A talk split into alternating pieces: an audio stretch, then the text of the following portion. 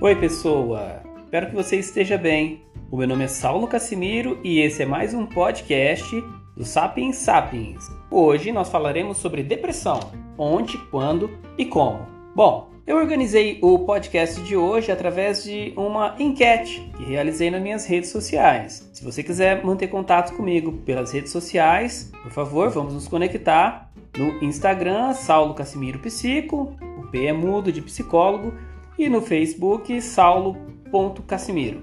Bom, eu realizei essa enquete e vieram várias perguntas sobre depressão. Eu organizei mais ou menos assim, através das perguntas: o que é depressão? Falarei um pouco para vocês sobre como é que, quais são as estatísticas sobre isso no mundo, sobre as informações em relação à depressão. Perguntaram-me muito sobre sintomas, então organizei isso em três etapas: os sintomas emocionais, os sintomas cognitivos e os sintomas somáticos. Me perguntaram sobre como é que a gente consegue identificar um depressivo. Isso é uma tarefa difícil, mas eu organizei em expressões corporais. Aí depois coloquei um pouquinho sobre as causas da depressão. Dividi isso em dois blocos. Um dos blocos falaremos sobre as causas orgânicas e o outro as psicológicas. Bom, uma coisa que é muito importante nós discutirmos, até porque nossa preocupação aqui é a educação e um país melhor, eu organizei um pouco sobre a infância. Como que a depressão surge na infância e a relação de quem educa e os recursos terapêuticos para isso. Ok? Eu espero contribuir muito com vocês, que vocês consigam entender o que é depressão e quando ela surge e os meios para que a gente consiga lidar com esse tipo de transtorno, que apesar de ser comum, ele é um transtorno que existem muitas dúvidas sobre ele. Vamos lá. O primeiro conceito é o que é depressão, não? A depressão é um transtorno de ordem afetiva né, causada pela interação de fatores orgânicos, psicológicos e ambientais. Quando nós falamos em fatores orgânicos, nós falamos aí da origem biológica dos indivíduos. Existem inúmeros estudos científicos que vão falar a respeito de alguns indivíduos nascem biologicamente com a tendência à depressão, principalmente gêmeos, famílias onde há indivíduos gêmeos, há 40% de chances a mais que esses indivíduos sejam indivíduos depressivos. As psicológicas, que estão ligadas às questões de traumas, e as ambientais, que é o meio aonde os indivíduos estão inseridos. E esse talvez seja um ponto muito importante e talvez o ponto onde nós possamos mais conseguir manipulá-lo para a favor dos indivíduos, principalmente para evitar a depressão. Trazer para vocês aqui um exemplo que é muito comum no, no, nos consultórios. Trago exemplos no meu consultório, por exemplo, onde alguns indivíduos falam: olha, um exemplo aqui muito comum, a minha mãe ou os meus pais disseram que pensaram em cometer um aborto, então eu sou um filho não desejado.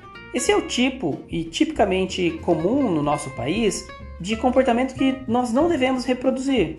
Então, se foi pensado em um aborto em algum momento, tudo bem, mas se a criança nasceu, o aborto não ocorreu, então não há mais a necessidade de se discutir sobre isso, ou de se trazer isso ao conhecimento dos indivíduos, porque isso gera uma quantidade de traumas, e principalmente relacionados ao mundo inconsciente, e aqui a gente pode conversar um pouco sobre o que é real, o que é imaginário, né? muito próximo daquela questão do que é público e o que é privado. Algumas coisas não precisam ser ditas e muito menos relembradas ou criadas no imaginário, principalmente de crianças e adolescentes. Bom, a depressão ela se caracteriza também muito por uma angústia, por um rebaixamento de humor, por, uma perda de interesse em fazer coisas que antes eram prazerosas, pelo prazer em si e pela energia diante da vida. Então, os indivíduos depressivos acabam não tendo uma energia para viver.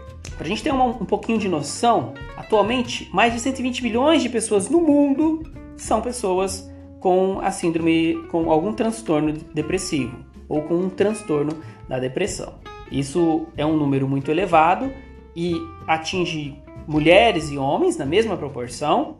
Entre 15 e 20% da população mundial tende a ter depressão ao menos uma vez na vida. No decorrer da sua existência, essa pessoa poderá ter depressão. Isso também é, é, é importante ressaltarmos de que o indivíduo que tem depressão, ele não é um depressivo permanente, ele está passando por uma fase, então não há uma doença que nós possamos, na maioria dos casos, classificá-la como uma doença crônica. Bom, cada, cada situação será estudada e entendida melhor a partir do profissional que a acompanha. Então, 80% dos deprimidos eles pensam em suicídio. É muito comum nós encontrarmos nas sessões terapêuticas indivíduos que pensam em cometer suicídio e das mais variadas formas. Inclusive, uh, muitos tentam, mas não obtêm êxito. 10 a 15% desses deprimidos eles tiram a própria vida, né? Então é muito é, comum no, no mundo dos psicólogos nós nos depararmos com essas situações. Não são divulgadas, até por uma questão de saúde coletiva, mas isso é muito comum. É, 2 mil suicídios ocorrem por dia no mundo. Isso é uma estatística, é, a última estatística que, que nós tivemos é uma relação, então, de que entre esses 2 mil suicidas diários, 70% foram pessoas que cometeram suicídio por consequência da depressão. São dados complexos e também nos servem para pensar de que depressão não é uma frescura ou não é um problema irrelevante, é um problema de saúde pública e de saúde coletiva, por isso nós precisamos falar sobre isso e entender melhor sobre isso. Tristeza não é depressão, tá? É uma, um, um, um dos, dos meus seguidores aqui me perguntaram: tristeza é depressão? Não. Ela pode vir junto de outros sintomas e então caracterizar a depressão, mas estar triste também faz parte do nosso cotidiano, assim como estar feliz e estar triste. É lógico que se existem picos muito elevados de tristeza e de repente muito elevados de alegria, pode caracterizar esse sistematizado um quadro de bipolaridade, mas também deve ser analisado, cada caso é um. Nós, infelizmente, temos uma nomenclatura muito ruim no nosso país em relação aos rótulos da depressão, né? muitos são chamados de preguiçosos, acomodados ou antissociais, e isso deve ser repensado. Nós precisamos mudar essa cultura, porque o depressivo não é um preguiçoso. É, isso também está muito ligado à questão de, da produção hormonal. Então, muitas vezes, quando nós formos falar lá sobre os sintomas biológicos, por exemplo, nós veremos de que muitos param de, de produzir serotonina, dopamina, noradrenalina, que são hormônios fundamentais para que a gente possa querer conduzir a vida para a frente. E algumas pessoas me perguntaram sobre os sintomas da depressão. E aqui eu vou falar um pouquinho sobre os sintomas emocionais. São muito comuns a ausência de prazer, o isolamento, o que não é uma regra. Muitas vezes os indivíduos estão bem colocados em meio à sociedade, em grupos sociais, porém, de repente, cometem suicídio. Isso existem várias reportagens, inclusive, a respeito deste tema. Então, o isolamento é uma característica, mas não é uma característica fundamental. Os indivíduos depressivos tendem a ter uma desmotivação muito grande, principalmente sobre coisas novas, ou não ter um hobby, ou não ter vontade de praticar outras coisas além daquilo que é uma obrigação muito fundamental para sua existência. A baixa autoestima também é muito comum, então não, não se aceitar, achar o seu corpo desinteressante, as suas roupas, é, olhar o mundo de uma forma que é muito negativo ou de forma pejorativa quando olhado por si para si. É muito comum o depressivo ser ansioso, mas a ansiedade também não é a única característica ou todo depressivo é ansioso? Não, não é uma regra, né? Teve uma pergunta assim também pertinente à ansiedade e depressão, se a ansiedade era o primeiro passo para a depressão. Não necessariamente, mas na grande maioria os depressivos tendem a ser ansiosos e a ansiedade precisa ser compreendida para que a gente possa encontrar os gatilhos e trabalhar estes gatilhos para que a gente não tenha um desdobramento para a depressão e depois somatiza-se e, e, enfim, tende a piorar muito quando não é cuidado ainda no início. Inclusive existem crianças que são ansiosas. Muitas crianças são extremamente ansiosas e os pais acreditam só que ela tem uma personalidade difícil, ou seja, irritada.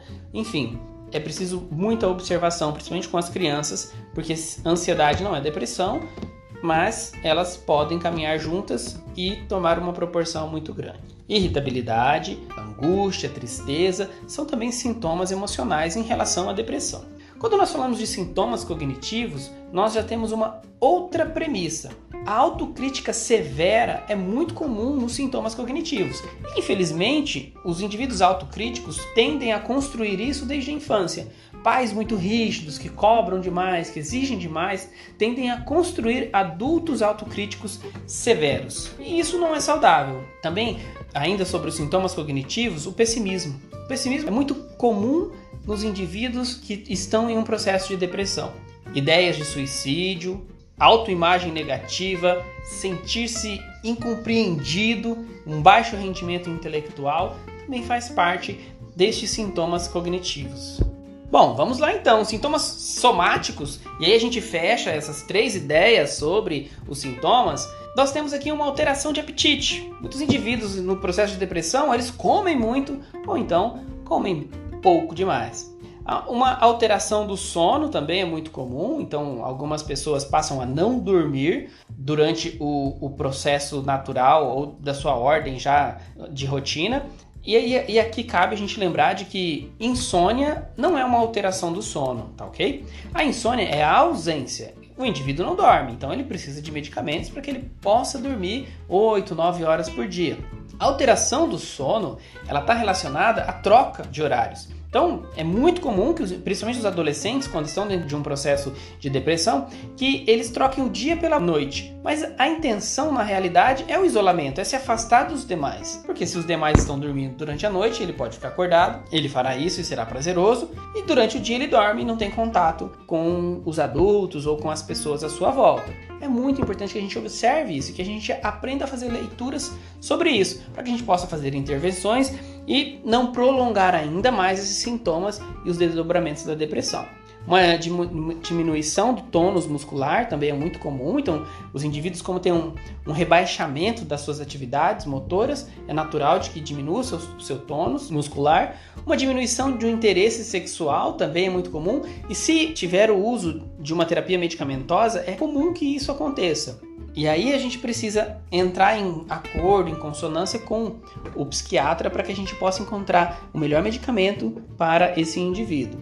E é muito comum também, ainda sobre sintomas somáticos, uma baixa na imunologia, né, no sistema imunológico. O sistema imunológico ele acaba sofrendo muito porque os indivíduos depressivos acabam somatizando muitas coisas e se alimentando de forma errada ou não tomando sol, enfim, acaba diminuindo as vitaminas necessárias para o organismo funcionar com perfeição e isso acaba tendo uma baixa no sistema imunológico. Bom, e aí me perguntaram sobre, ah, mas como eu consigo identificar? É um pouco complexo porque muitas, muitas coisas são colocadas socialmente corretas ou não, mas coisas que nos indica, principalmente se você é um educador, são, é sobre a expressão corporal. Geralmente os indivíduos depressivos, eles tendem a andar de cabeça baixa, a ter um olhar desvitalizado, aquele olhar de tristeza mesmo, um olhar sem interesse, sem foco, ou um olhar distante, o que também não quer dizer que olhar distante queira conotar depressão. Muitos indivíduos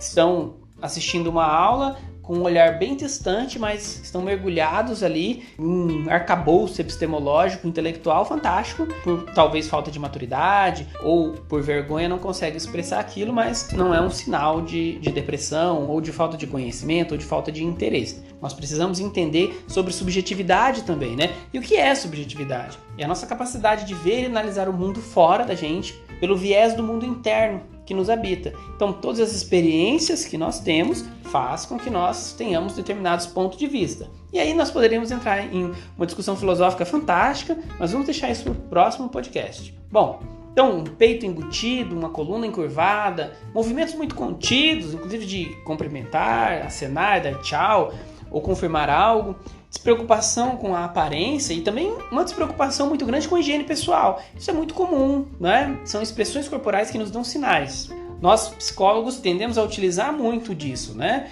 Existe inclusive um livro chamado O Corpo Fala, que se comunica, que é fantástico, recomendo a todos. Bom, e aí a gente parte aqui para algumas perguntas que vieram muito.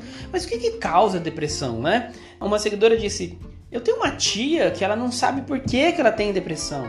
Bom, e aí nós temos dois viés. Um é o psicológico e o outro é o orgânico. Então são causas psicológicas e orgânicas que eu vou tentar explicar para vocês aqui. Eu vou começar pelas orgânicas para que você possa organizar mentalmente aí sobre essas questões e compreender de fato que nós temos vários motivos para que isso aconteça. Nós temos aí uma, um baixo nível de nutrientes, isso está relacionado à alimentação, por isso que a alimentação saudável é fundamental acompanhado de exercícios físicos, os aspectos sazonais. Então, nós precisamos entender também sobre como é que eu estou lidando com, com a minha alimentação, com os exercícios físicos, com as substâncias químicas. Muitos indivíduos consomem drogas, por exemplo, ou o uso excessivo de medicamentos, que também são drogas. Isso afeta diretamente o sistema nervoso central. Nós precisamos nos preocupar com essas causas aí que são orgânicas em relação à depressão.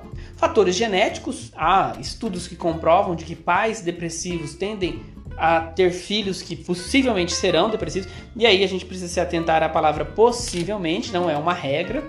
Não é porque você é um indivíduo depressivo que ah, não quero ter filho, que eu não quero que meu filho viva o que eu estou vivendo. Não necessariamente isso. Nós somos um vir a ser constante. As alterações hormonais, que também estão muito relacionadas a traumas, a, a outras questões. Lesões cerebrais, é muito comum um indivíduo ter uma lesão cerebral, por exemplo, e ter uma parte do cérebro afetada mas é importante que a gente lembre de que o cérebro também tem uma capacidade de plasticidade muito grande. Nós vamos discutir isso num próximo podcast.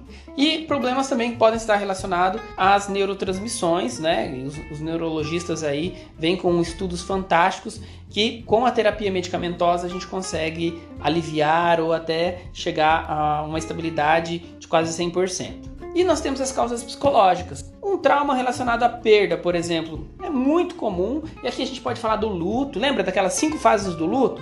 Nós ainda não conversamos sobre isso aqui no podcast, mas nós falaremos sobre o luto especificamente. Terá um episódio ainda relacionado às questões emocionais e à educação. A primeira parte, a primeira fase do, do luto é a negação. Os indivíduos tendem a negar pois eles sentem muita raiva e aí eles tentam barganhar com Deus, né? negociar com Deus, talvez um retorno ou talvez uma cura, e depois, quando, por exemplo, há uma perda de fato, ingressam em uma depressão.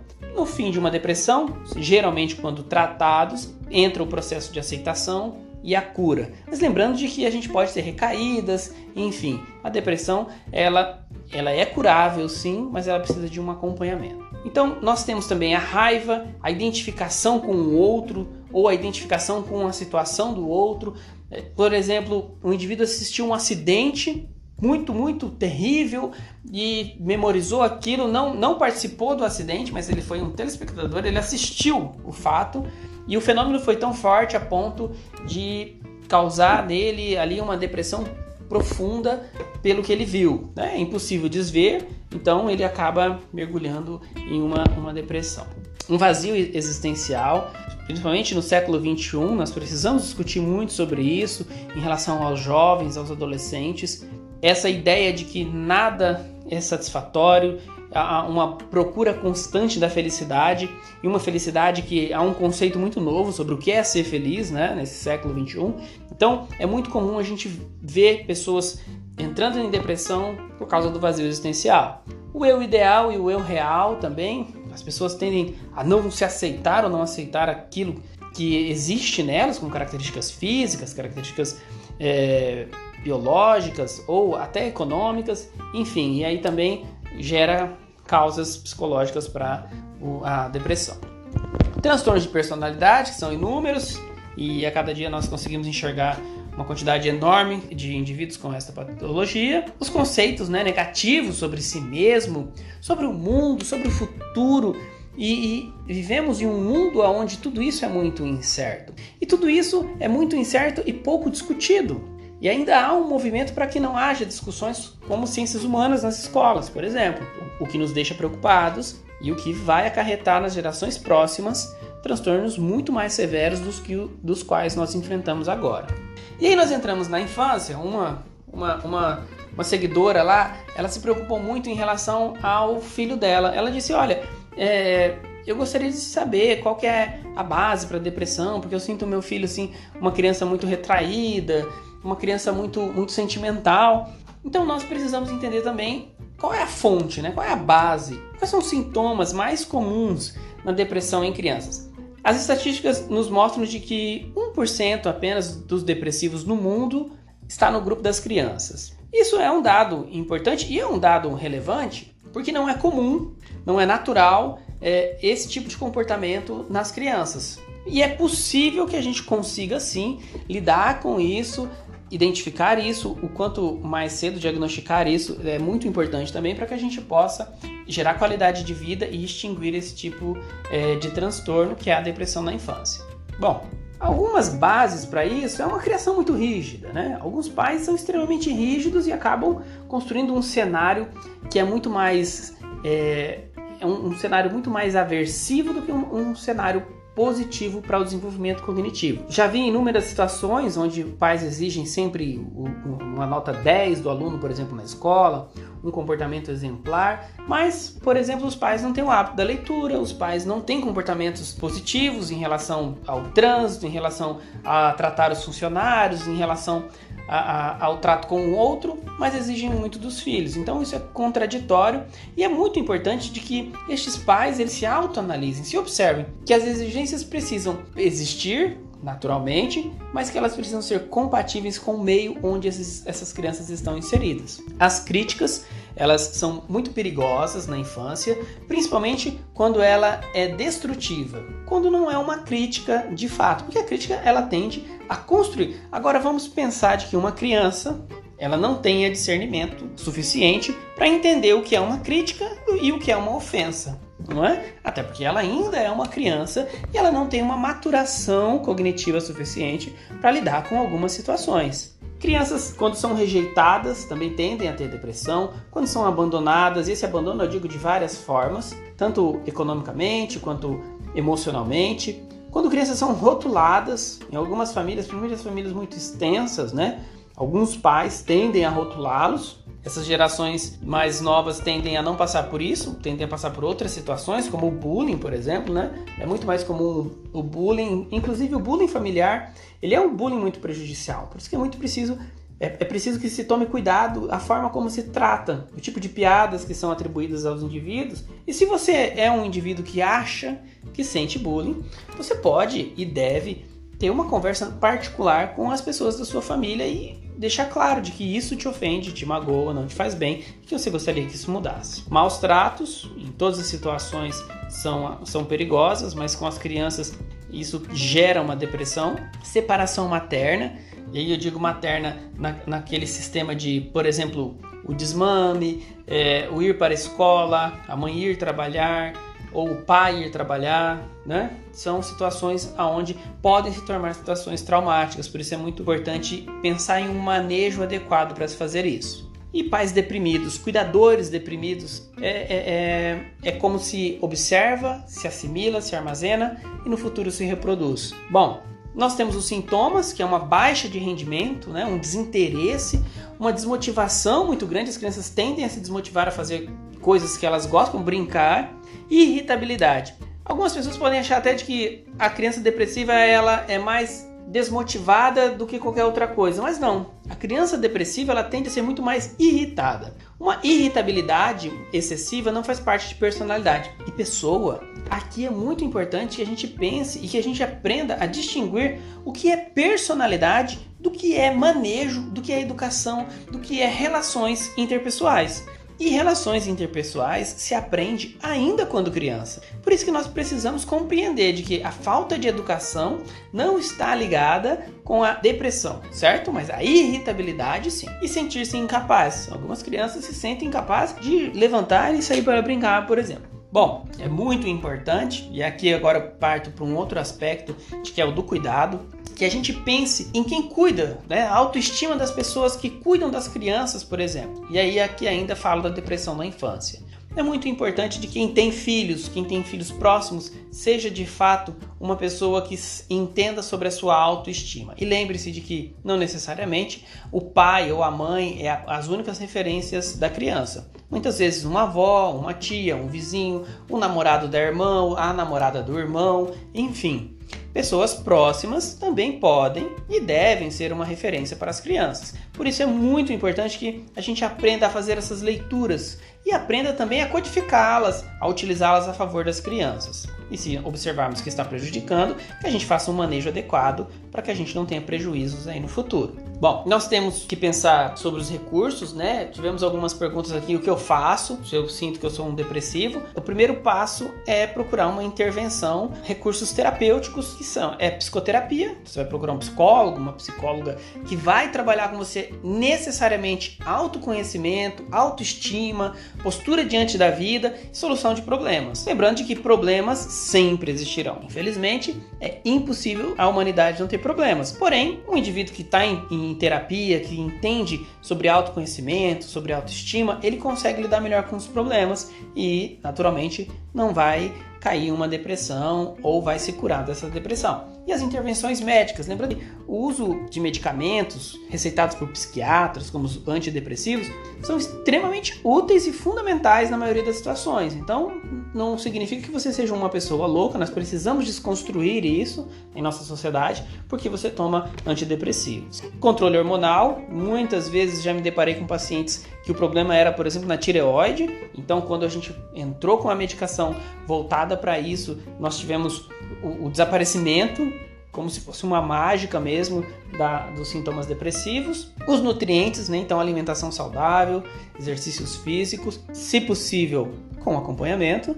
E a homeopatia também é muito útil e inúmeros profissionais utilizam destes recursos. E nós temos os recursos complementares, que seria uma alimentação, seria religião. Então, você ter uma religião, ter fé em algo é muito importante. Ouvir músicas que te façam bem, dançar e praticar exercícios, escrever e ler também é muito importante. Acupuntura, florais, reiki, banho de sol, estilo de vida também vai contribuir muito para isso. Dar risada, agradecer, abraçar, chorar se for preciso, fazer exercício de respiração, ter objetivos na vida, projetos, planos, isso é não procrastinar, se relacionar com pessoas que te façam se sentir motivadas. Todos esses são recursos complementares que podem contribuir. A gente precisa sempre de um acompanhamento profissional. E lembrando de que tudo isso é fundamental entre tudo isso o esforço pessoal. Não existe saída destes problemas se você não estiver afim de fazer isso. Eu sempre pergunto, quando algum paciente inicia tratamento comigo, você está pronto para abrir mão de muitas coisas? Então, se o paciente diz que não está pronto, infelizmente ele não está pronto também para a psicoterapia. Bom, gente, eu espero ter respondido todas as perguntas. Eu fui explicando tudo conforme as perguntas foram feitas. Espero que você esteja bem, espero que você tenha compreendido e que esse podcast tenha sido útil para você e para a sua vida. Um abraço, espero que você esteja bem. Até a próxima, até o próximo Sapiens Sapiens.